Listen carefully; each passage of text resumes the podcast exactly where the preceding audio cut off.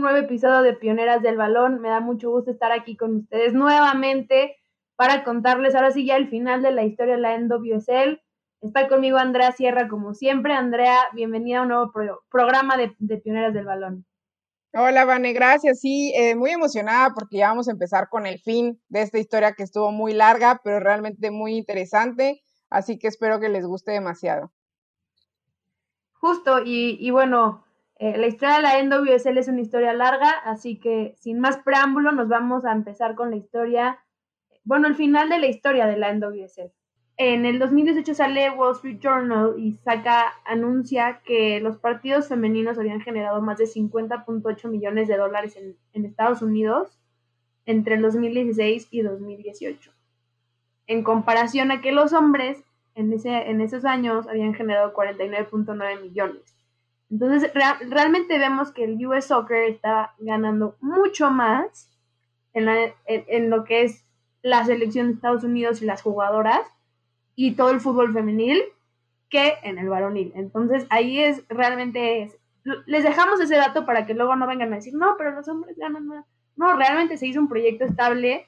Obviamente, pues se trabaja con lo que se tiene, se va poco a poco y se va desarrollando, pero ya el proyecto viene mucho más fuerte con mejores inversiones y también como está apoyado por la federación, pues le hace mucho más fácil el trabajo para que la, liga pueda estar sustentada y poder seguir trabajando y no tener problemas de que no pueden pagar y realmente ser una liga completamente profesional, que eso es lo mejor que le puede pasar al fútbol femenil, que realmente las jugadoras empiezan a ganar lo que se merecen. Todavía hay mucho camino por ahí, pero bueno, se va, se va trabajando. Y bueno, justamente lo que decía Andrea, este, en el 2017 el Real Salt Lake eh, el equipo femenil, este, se crea el, se crea el Utah Royals FC. Esta primera se va a jugar su primera temporada en el 2018, pero pues ya se, se anunció como en el 2017 como tal y en el 2018 ya juega su primera temporada. En, en ese año, Boston Breakers anuncia que ya no va a participar más en la NWSL y el equipo tiene que parar operaciones. No todo era color de rosa, como podemos ver, no todos los equipos estaban pudiendo crecer, pero pues también habían equipos que querían entrar a la NWSL y tenían varias solicitudes de varios equipos, pero ellos realmente los que dejaban entrar lo analizaban bien para que no fuera un equipo que pues fuera a la baja y, perdiera un poco de, control de la liga. En ese año también Kansas City anuncia eh, hay un problema, Kansas City, eh, FC Kansas City eh, anuncia que ya no va a participar más en la NWSL. Ese equipo acaba de ser comprado por Al Elam Bayer. Este jugador, este, este nuevo dueño, realmente cuando entró dijo, no, claro, yo voy a estar al pendiente del equipo, pero al final se olvida completamente de, de ellos y lo deja por mal manejo y olvido. Y entonces la liga entra y dice, ¿sabes qué? Lo estás manteniendo mal, estás controlando todo mal y digamos como que le piden la licencia de regreso. Entonces la, la, liga recupera la licencia y le dice como, pues gracias, pero ya no, este, no vas a poder estar en, la liga y así desaparece lo que es FC Kansas City en la liga. Que ahorita vamos a platicar un poco de Kansas City, pero eh, el por qué, ¿no? En ese mismo año eh, se crea una asociación de jugadoras. Se, creó en mayo de 2017, pero eh, impulsado por Jair Abruch, que esta jugadora, y, Megan Burke, que estas dos jugadoras en especial ya estuvieron también en la liga y estuvieron ya involucradas, y, pero no fue hasta el noviembre del 2018 que ya fue reconocida. Y el por qué esto es importante, porque ahora ya las jugadoras podían llevar, llegar a la liga, dar su voz, poder tener ya este, esta conexión y este pathway donde pudieran decir, oye, esto está pasando, quiero esto, necesitamos esto, el equipo está así, etcétera, y realmente ya estar representadas como una unión de la liga, que creo que también fue un paso importante para que la liga se siga consolidando y siga escuchando su voz de las mismas jugadoras. Sí, totalmente. Aparte, eh, digo, ya sabemos eh, que esta asociación de futbolistas, bueno, de jugadoras, actualmente tiene, tiene demasiada importancia en todo lo que es el equal pay y todo lo que pide ahora en Estados Unidos, ¿no? Entonces, realmente sí es una asociación que vino a marcar un cambio para el fútbol femenino en Estados Unidos. Y actualmente, bueno, ya nada más para que sepan, Tori Hoster es la presidenta actual y siguen como codirectoras, como digamos, este, detrás de todo Yaela Brooke y Brooke Elby. Entonces, eh, las mujeres siguen siendo representadas, siguen luchando por sus derechos y pues poco a poco se ven trabajando. También como pueden ver, los, los deals que sacaron y patrocinadores pues iban variando, ¿no? Porque al final pues se iba complicando un poco la situación y, y, entenderán por qué ahora estamos en otro, en otro lado, ¿no? En otro, ahorita les platicaremos cómo está, pero es importante entender que no siempre es tan sencillo armar este proyecto y pues sí se van a encontrar dificultades. Aquí el CAP también, lo bueno es de que crece de 378 mil, desde 278 mil o más o menos por ahí andaba, ya crece a 350 mil. Entonces ya realmente el CAP para tener que pagarle mejor a las jugadoras y realmente extender unos salarios y que las jugadoras puedan seguir viviendo de esto, pues es importante para que la liga crezca. Ese año, el NC Courage gana el NWSL Championship y el NWSL, eh, NWSL Shield. Entonces, es la primera vez que se logra el doblete oficial en la NWSL. Este equipo que ya había tenido, luchado por ganar, ya había quedado por ahí en, varias etapas, pero de ahí básicamente no lo soltó eh, en, en el resto de los torneos. Y bueno, para el 2019 sabemos que este año es un año realmente importante para el fútbol femenil. ¿Por qué? porque se da el Mundial en Francia 2019. Este Mundial realmente cambió la manera de ver el fútbol femenino a, nivel mundial. Yo creo que eh, lo vieron más de un, un billón de personas, vieron todos los partidos de fútbol femenil durante la Copa del Mundo. Tuvo un alcance muy importante, mucha gente empezó a tener más difusión, empezar a conocer a las jugadoras y, y bueno, poco a poco se va a dar el cambio. Y esto también generó que la FIFA apoyara, ¿no? En este año Estados Unidos gana nuevamente la Copa Mundial, gana su cuarta Copa del Mundo contra Holanda, donde le terminan ganando 2 a 0 en este Mundial con muchas emociones. Y pues también es importante porque sigue marcando y sigue siendo importante para que la liga, el fútbol de Estados Unidos siga creciendo. En ese año se cambia ya, eh, Jeff deja de ser el, el, directivo y se nombra Amanda Duffy, se nombra como presidenta de la liga. Ella estaba como previamente como directora de operaciones, pero ya ahora se nombra como esta presidenta de la liga. Eh, Seattle Rain cambia su nombre, ya deja de ser Seattle Rain y se vuelve Rain FC. Esos son importantes porque ahorita vamos a ir viendo qué le pasa. Digo, el Rain terminó cambiando en, lo que resta de, de las temporadas. En, en, tema de TV deals, no, durante, antes de la temporada no logran cerrar algo y esto sabemos que es importante para que el fútbol siga creciendo y lo sigan sustentando.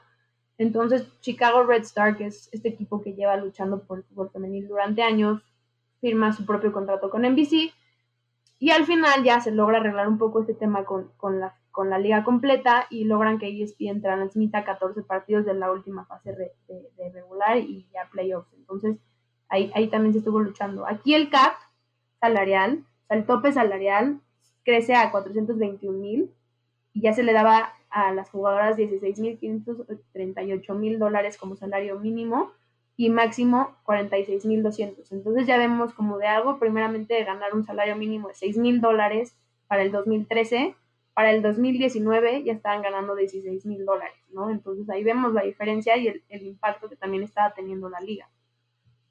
En ese año, eh, las campeonas, obviamente, otra vez es NC Courage, vuelven a ganar, los dos, los dos, el Shield y el Champions, y pues básicamente siguen con esta hegemonía que parecía que nada las iba a detener, pero llegó algo. Pues llegó el COVID, y el COVID dijo, no, pues no puedes contra mí, o sea...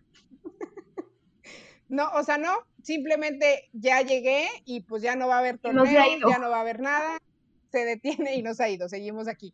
Este, y, y, pues esto paralizó al mundo entero, o sea, sabemos que el, COVID paralizó realmente al mundo entero, pero a pesar de que eh, el COVID llegó en 2020, hubo cosas, o sea, a pesar de que estaba esta pandemia para el fútbol femenil y para la Liga de Estados Unidos, como que el COVID dijo, o sea, como que la liga dijo, a ver, o sea, si hay COVID, pero a mí no me vas a detener.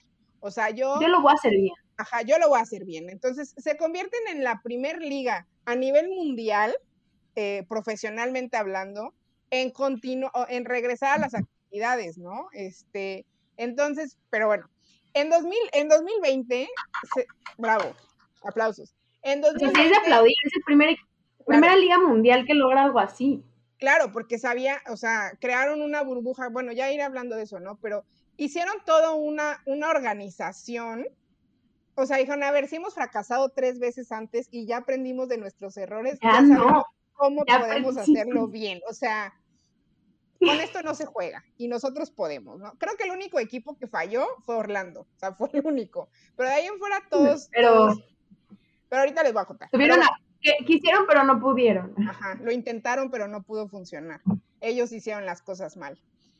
Y bueno, ya en 2020 se crea la NWSL Challenge Cup, que se jugó una burbuja, o sea, se hizo una burbuja en Utah, este, en donde todos los equipos se fueron para allá, para, pues, para quedarse allá y estaban todos los protocolos de sanidad y todo. Este, este Challenge Cup tuvo como este problema que había muchas jugadoras que eran como estrellas y figura, figuras, caso Kristen Press, Tobin Heath, em, eh, Ashley Harris, que no querían jugar por, porque tenían miedo al contagio, ¿no? Entonces, también como que... No... era nuevo, y fueron la primera liga que empezaron. Claro. Entonces, este, bueno, pues están en esta burbuja. En este, en este Challenge Cup gana el Houston Dash por primera vez en su historia. Por primera vez en su historia, el Houston Dash gana cuando nadie daba un peso por ellas. O sea, realmente eh, todos están apostando a que lo pueda ganar cualquier otro equipo, menos el Houston Dash. Lo gana sorpresivamente y la, la, MVP de ese torneo fue Rachel Daly, que ahorita juega en el West Ham. Pero realmente fue algo muy importante, ¿no? Igual en, en 2020 se da esta noticia en que el Rain FC era comprado por el Olympique de Lyon Sí, básicamente ya son el, equipo americano del Olympique de Lyon. nos está yendo muy bien, ganamos muchas Champions en Francia y ahora queremos ganar la NWSL. Ajá, sí, básicamente esa es la historia. Y ya para finales del 2020 también empiezan a existir eh, muchos problemas en Utah Royals.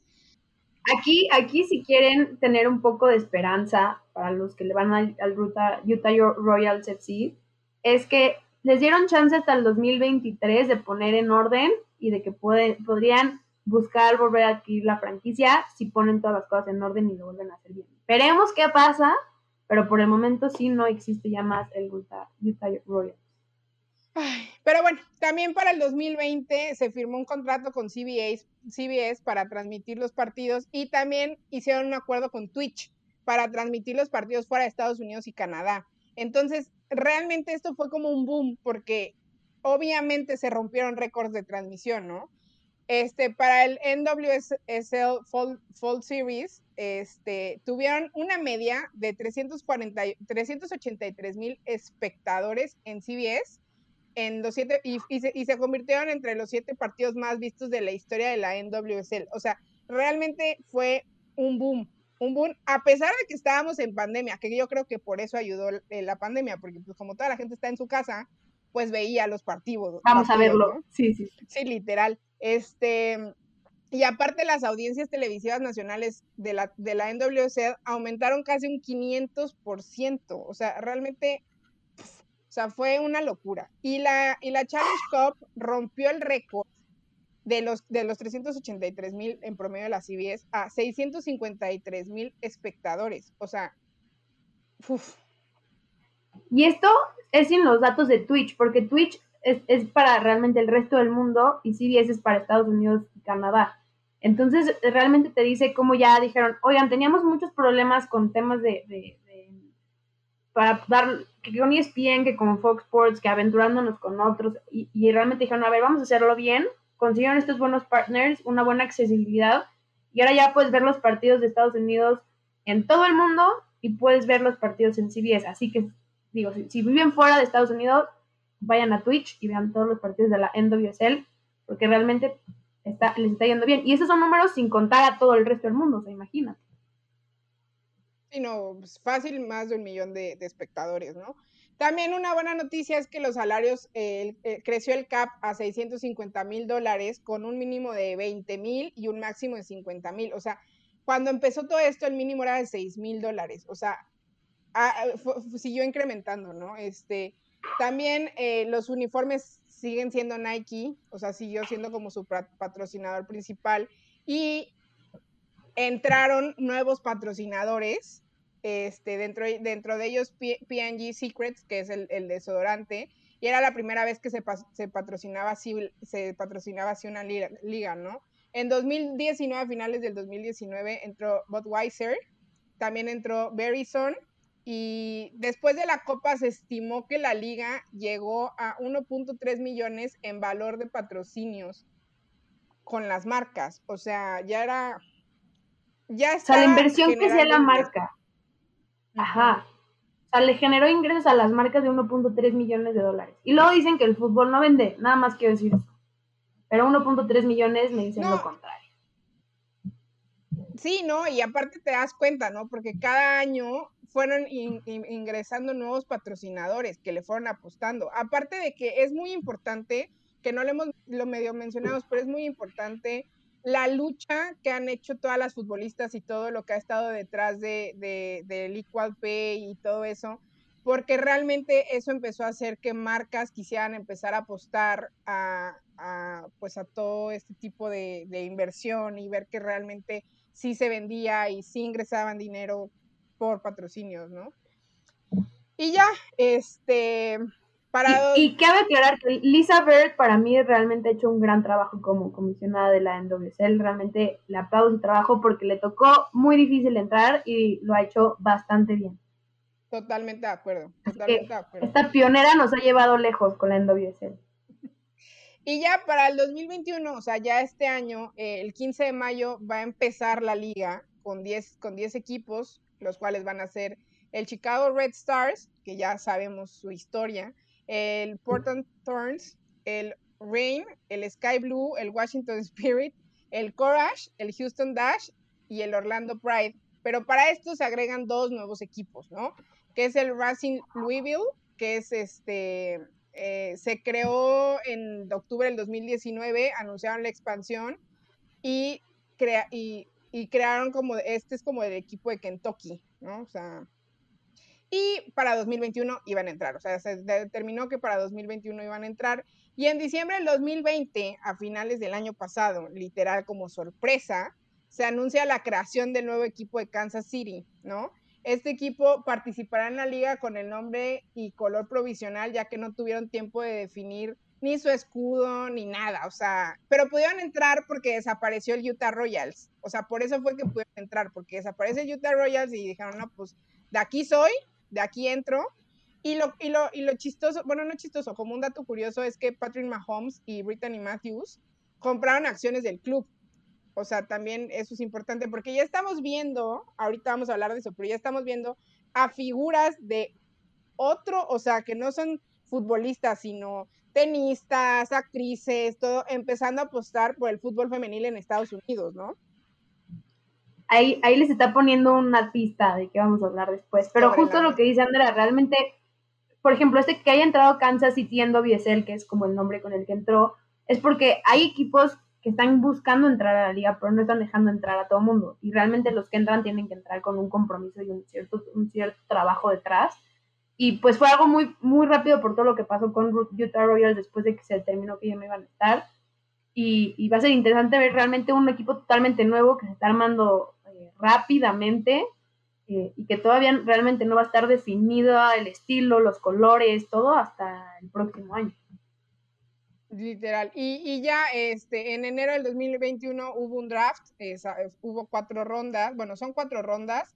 Lo importante de esto es que Jimena López, que que conocemos porque es seleccionada mexicana, fue la única mexicana seleccionada por el Reign, entonces va, va, bueno, está con el Reign, ¿no? Este, el cap de, de los salarios subió a 650 mil dólares, el mínimo de los salarios es de 22 mil y el máximo es de 52 mil 500, o sea, esto sigue creciendo. Entonces, el futuro realmente se ve prometedor, ¿no? Porque ya a finales del año pasado, bueno, mediados del año pasado, se anunció que iba a entrar otro equipo para el 2022, ¿no? Entonces, este equipo que va a entrar, literal, lo presentaron como tenían que presentarlo. ¿Cuál será? ¿Cuál, será? No sé. ¿Cuál? ¿Cuál será? Este, eh, y, realmente fue un boom, fue un boom por, porque quienes estaban dentro de este equipo, eh, por las causas por las que pelean la mayoría de las inversionistas, o sea, realmente fue un, fue un, fue un boom muy, muy fuerte, ¿no?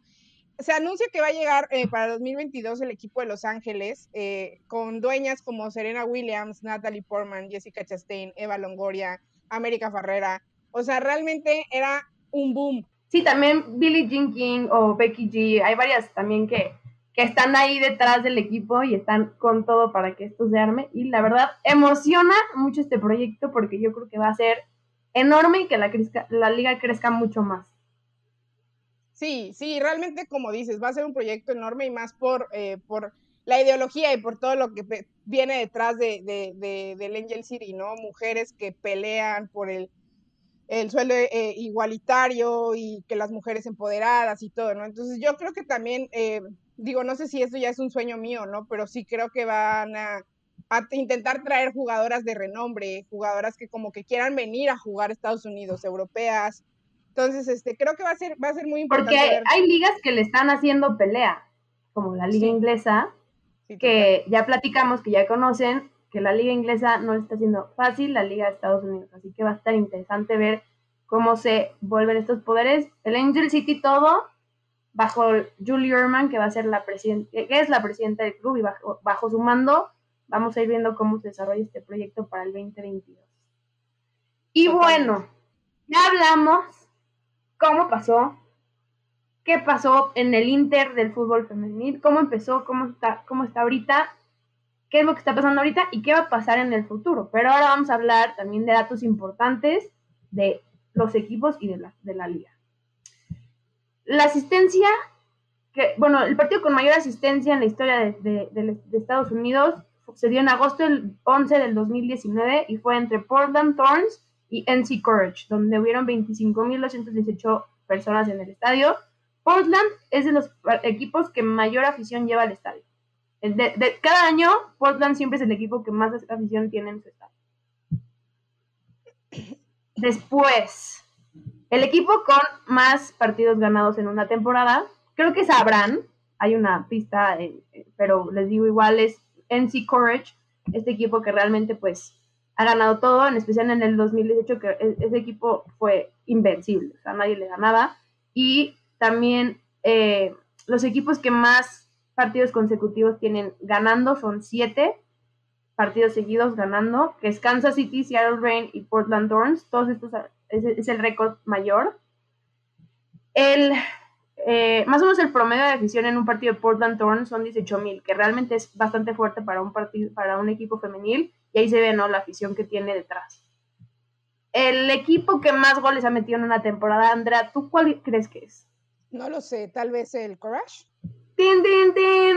Este, si recuerdan un poco cómo hablamos de que Miedema hacía todo, básicamente aquí Courage tiene todo. Es el equipo que también menos partidos tiene sin perder en una temporada. Un partido solo perdió en una temporada de 24 partidos en Sea Courage. Entonces realmente es, es impresionante ¿no? Lo que, lo que he leído. El equipo que más goles le han metido en una temporada es el Orlando Pride del 2019, que no anda muy bien, pero el número es lo que más me impresiona. Son 53 goles que le metieron al Orlando Pride. Espero que para esta temporada hayan mejorado su defensa porque realmente si no les va a ir bastante mal. Y el equipo que más goles ha metido en la historia de la liga es el Portland Thorns. Entonces ahí ven, ¿no? Realmente es un equipo histórico que empezó desde el inicio y realmente le dio bastante bien. Y el equipo que más goles le ha metido es un equipo realmente histórico del fútbol femenil en Estados Unidos, pero pues le mete muchos goles con 225 de Sky Blue. La jugadora con más goles en una temporada es Samantha Kerr con 18. Eh, ya sabemos también de, de, de esta jugadora que ahorita está en el Chelsea. Este, la que también ha metido más goles en un solo partido, también es Samantha Kerr, y, con cuatro, y aparte está Kristen Hamilton. La jugadora con más hat-tricks en una temporada, ¿quién crees que sea, Vane? No sé, ¿será Samantha Kerr? Tin, tin, tin, tin. Latinaste. Las jugadoras que al menos han anotado ocho goles en, en, una, en una sola temporada durante varias temporadas es Kristen Press, que lo hizo eh, con el Chicago Red Stars cuando jugaba en el Chicago, Sam Kerr cuando estaba en el Sky Blue y también en el Chicago Red, Lynn Williams, que eh, lo, hizo cuando estaba en New York Flash y cuando ahora en el North Carolina Courage. La jugadora con temporadas seguidas, es también súper importante. Súper O sea, tres temporadas seguidas metiendo ocho goles. No todo el mundo, Christian Press, por eso ahorita está en mi Man de toda la vida. Este, la, la, el récord, el récord de asistencias eh, de, una, de una jugadora lo tiene Tobin Heath con 10 asistencias en una sola temporada. Este, quien tiene el récord de más asistencias en un solo partido, que, que fueron cuatro, lo tiene Kawasumi, eh, que también es una jugadoraza. Y bueno, ya para entrar de lleno a los equipos, este, vamos a decir cuándo se fundaron y todo, ¿no? El, el primer equipo, Chicago Reds, eh, Chicago Red Stars, se fundó en 2006 y se unió a la liga en el 2013. Su dueño es Arnim Wilser y las jugadoras importantes son Julie Ertz, Mallory Pugh, que son seleccionadas de Estados Unidos, y la mexicana Katie Johnson. Estas son grandes. Para mí, Julie Ertz es de las mejores jugadoras de la historia del mundo femenino. O sea, yo admiro, controla el medio campo y es... Yo no entiendo por qué no la... O si van a ver un partido de Chicago Red Stars, van a ver a, Julie porque es crack. Totalmente. Totalmente. Y del Houston Dash, bueno, el Houston Dash ya sabemos un poco, ¿no? Pero igual se fundó en el 2013, es cuando se anuncia, en el 2014 se, se, se une a la liga, ya son como esta, esta rama femenina del Houston Dynamo de, de la MLS. Los dueños son varios, pero aquí está interesante porque son realmente gente del medio, ¿no? Uno son Oscar de la Hoya, James Harden, Gabriel, Gabriel Brenners, Jake Silverstein y Ben Gold. Son como estos este, dueños del equipo. En jugadoras importantes, estamos diciendo, digamos, las básicas, pero ahí realmente podríamos decir a todas, ¿no? Está Rachel Daly, que es esta delantera inglesa, que es MVP del, torneo del Challenge del verano pasado juega, eh, jugó un tiempo en, el West Ham y realmente es una jugadoraza de la, de la selección inglesa. Tenemos a Christine Newis, que es la media de, la, de Estados Unidos, de la seleccionada, eh, juega impresionante. Su hermana, hablamos de, la, de ella la semana pasada, ella está en el Manchester City en la FA Women's Super League, así que este dúo de hermanas es de lo mejor que tiene Estados Unidos. Y aparte está Jane Campbell, que es porteraza, porteraza, de Estados Unidos. Y bueno, también está el North Carolina Courage, que ya lo mencionamos que es uno de los mejores equipos actualmente de la NWSL. Se fundó en 2017 y se unió en 2017, ¿no? Previamente este equipo se llamaba Western New York Flash, eh, que fue equipo campeón en 2006, en 2016, perdón, y fue comprado por Stephen Malik y cambió de sede a, a North Carolina, ¿no? Los dueños, eh, pues ya lo sabemos, Stephen Malik y se anunció hace poquito que Naomi Osaka había adquirido eh, partes de las acciones del equipo, ¿no? Entonces también esta noticia fue un boom porque pues sabemos que Naomi Osaka es una tenista súper famosa que tiene menos de 25 años y, este, y realmente apostó por, el, apostó por el fútbol femenil, apostó por el deporte femenil, entonces fue una noticia muy importante de las jugadoras más importantes. De mis momentos favoritos, te voy a interrumpir porque mis momentos favoritos del 2021 fue cuando Naomi Osaka se enfrentó a Serena Williams en el US Open y las dos salieron a calentar, cada una con su playera de su equipo. Fue, fue algo épico. Y aparte ella, desde que lo compró a todas sus ruedas de prensa, todo lo que salga siempre sale con su gorra o con su playera. O sea, ella realmente está orgullosa de lo que hizo. Y qué bueno, la verdad que bueno.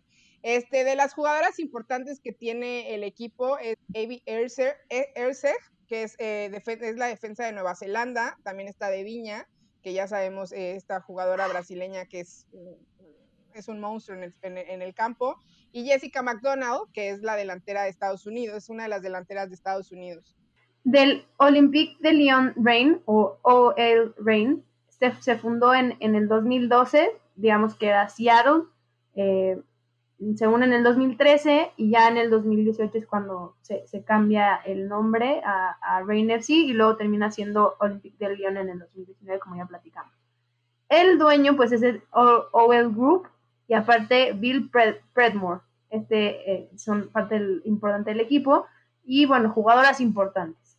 Nada más y nada menos que Megan Rapinoe, la delantera más eh, yo creo que más famosa de Estados Unidos junto con Alex Morgan. Realmente Megan Rapinoe fue llamada ya mejor jugadora de la FIFA, aunque no jugó ese año. y ella misma lo dijo, no tengo que decir nada yo, ella no jugó, pero le, dieron el premio de la mejor jugadora. por así Sí, totalmente. Está Ali Long, que es esta jugadora de Estados Unidos de una media impresionante, y está Shirley Cruz, esta jugadora de Costa Rica, que es una muy buena jugadora que México se acaba de enfrentar también en el estadio. También está el Orlando Pride, que fue fundado en 2015 y se unieron en 2016. Este, es parte de que te tocara este equipo. No. no, así se acomodó, así salió, yo no sé qué pasó, así fue. Este, e, este equipo es parte del Orlando City, el equipo de, de, de, Orlando. El fundador es Flavio Augusto da Silva, el CEO es Alex Leitao y el VP es Amanda Duffy. Este, de las jugadoras importantes, así nada más, así, de sus jugadoras más importantes, pues tiene a Alex Morgan, oh. eh, que acaba de ser mamá hace poquito, a Marta, este, tiene a... Es la sobrina de Andrea, Charlie. Charlie, mi sobrina. Este, Ali Krieger y Ashley Harris, que todas estas han sido campeonas del mundo. O sea, Alex Morgan, Ali Krieger y Ashley Harris han sido campeonas del mundo y juegan con nada más, nada menos. Que realmente han tenido temporadas. es campeona del mundo, pero en el corazón de todos. Literal. Pero, pero aparte, el Orlando ha sido, ha tenido malas temporadas, pero tiene buenas jugadoras eh, que llegan a selección, ¿no? El Portland se fundó en el 2012, se unió en la liga en el 2013 una vez que se estableció y no se ha ido desde entonces. El dueño es Merritt Paulson y el GM del equipo es Gavin Wilson. Estos dos, estos realmente pues son los que llevan el mando del equipo. Y de jugadoras importantes, pues nada más y nada menos que Kristen Sinclair, la canadiense delantera épica e histórica que metió el segundo gol de la liga. Lindsay Horan, esta media de Estados Unidos que bueno, crack. Crystal Dawn, que también una jugadoraza. Y Becky Sauerborn, que también es una jugadoraza de Portland Thorns. FC. Y también está el Sky Blue FC, que fue fundado en 2007 y se unió en el 2013. Los dueños son Phil and Tammy Murphy, Steven Tamares, eh, Ed Nalbandian. Eh, el GM es Alice Laue. Y, eh, y bueno, de jugadoras importantes está Sabrina Flores, que es, es hermana de Mónica Flores, la que juega en Rayadas, pero ella sí juega para la selección de Estados Unidos. Bueno, ella sí es la, convocan para la selección de Estados Unidos, no para la mexicana. Carly Lloyd, que bueno, ya... Nos traicionó. Nos traicionó. Carly Lloyd, que pues ya saben quién es, este, y Margaret Kurz, que es eh, pues la nueva, de las nuevas joyitas que vienen saliendo de la selección para la selección de Estados Unidos. Joyota, diría yo. Y bueno, de este nuevo equipo, que es el Kansas City NWSL, que pues se fundó en noviembre del 2020, entonces realmente tiene muy pocos años de vida. Eh, los dueños son Angie Long, Chris Long y el GM es Derek Shore.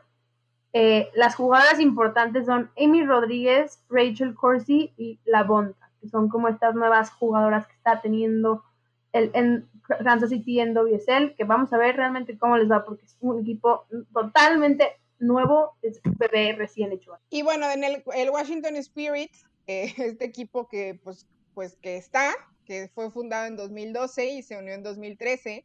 Los dueños son Steve Baldwin y Mitchell Kang.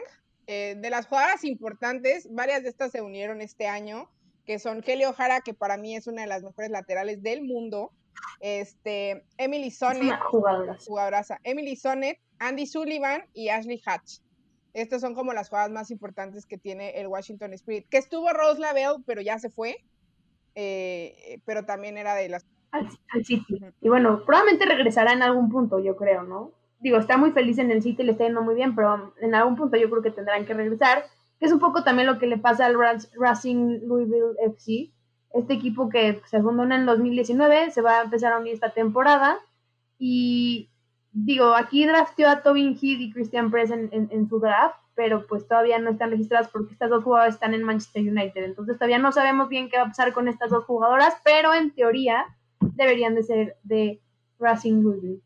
También jugadoras como Yuki Nagasato, que es una delantera japonesa muy buena, y Emily Fox, que es esta nueva joya de, la defensa que salió del draft de, USA. Entonces, em, tiene futuro, vamos a ver qué pasa. Y bueno, el Angel City todavía no sabemos qué va a pasar, se va a poner interesante también la liga para lo que viene el siguiente año. Y bueno, de las viejas franquicias que existen en la NWSL es el Boston Breakers, que fueron miembros desde el 2013 hasta el 2017, el Kansas City, que fue miembro del 2013 al 2017 igual, y el Western New York Flash, que fue miembro del 2013 hasta el 2016. Y bueno, ya ahora que ya saben, pues realmente toda la historia, ya tienen ahora construida la casa con la sala, la mansión, le hicieron una casa de alberca, le pusieron una alberca, le pusieron un tobogán, realmente hicieron algo impresionante porque la liga nada más va creciendo, está teniendo más patrocinadores, está teniendo más equipos, más compromiso, más inversión. Entonces sabemos que, bueno, ahorita todo es complicado por tema de COVID, pero yo creo que la verdad sí, la liga ha sabido sobrevivir, lo ha llevado bien y ha tenido buenos resultados en tiempos de crisis, que no era lo que le pasaba anteriormente. Entonces, esto también nos puede decir que van por buen camino. Y, bueno, esperemos que les haya gustado la historia completa ahora sí de la liga, desde cómo empezó a cómo va a la fecha, porque todavía no acaba. No, y la verdad es que como dices, ¿no? Eh, eh, esta historia es muy importante y, para mí es muy inspiradora porque realmente eh, tocamos lo que no se tocó tal vez en el, en el pasado porque como que la liga inglesa no va tan de la mano con la selección de inglesa, o sea, como que no tienen como esta, este bonding que sí tiene la liga de Estados Unidos, o sea, realmente la liga de Estados Unidos trabaja para su selección y creo que eso es muy importante por el, eh, por y por eso el crecimiento del fútbol femenino en Estados Unidos, que sí ha sido mucho tiempo, o sea, que sí han sido como unos 10, 15 años, que ha sido un proceso largo, sí, pero siempre ha sido un proceso como en apoyo de crecimiento de la selección de Estados Unidos, ¿no? Entonces, creo que eh, espero les haya gustado este episodio eh, y que toda la información les haya sido muy útil. Y pues nada, nos esperamos eh, en el siguiente capítulo. Justo como dijo Andrea, las esperamos el siguiente capítulo. Se va a poner todavía más interesante. Hay muchas ligas por aprender por compartir con ustedes y que también nos vayan diciendo ustedes qué opinan. Escríbanos qué, qué ligas les gustaría ver después, también eso créanme que lo tomamos en consideración. Esperemos les gusten las ligas que vienen, se vienen muy interesantes. Sabemos que estos han sido episodios largos, pero son episodios que valen la pena porque son llenos de historia que realmente nos dicen y nos enseñan cómo se ha desarrollado el fútbol femenil y cómo cada país tiene una historia completamente diferente. Y pues bueno, esperemos les haya gustado. Acuérdense vernos el próximo lunes igual para contarles toda la historia. Suscríbanse al canal de Campeonas MX. Ahí estaremos viendo todo. Y síganos en las redes de Campeonas MX, arroba vanellero, arroba Andrea, si no me equivoco. Así que síganos en todas nuestras redes sociales y ahí les estaremos compartiendo más información sobre todo lo que representa el fútbol femenil, la historia del fútbol femenil y seguimos contando la historia juntas. Nos vemos el próximo lunes. Bye.